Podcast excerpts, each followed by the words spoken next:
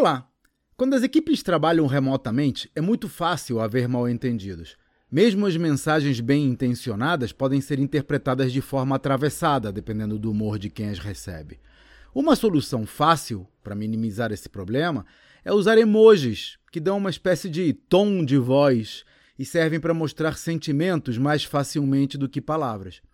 Só tome cuidado para não prejudicar o profissionalismo. Considere o público-alvo antes de enviar uma série de smileys. Comunicação empresarial não é um bate-papo de bar. Como regra geral, tente manter um emoji por mensagem. A menos que seja a primeira vez que você está se comunicando com alguém, caso em que é melhor deixá-los de fora. Esse é o tipo de questão que abordo nos meus treinamentos para mostrar a empresários como construir bons ambientes de trabalho.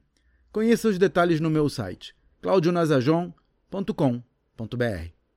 Até a próxima.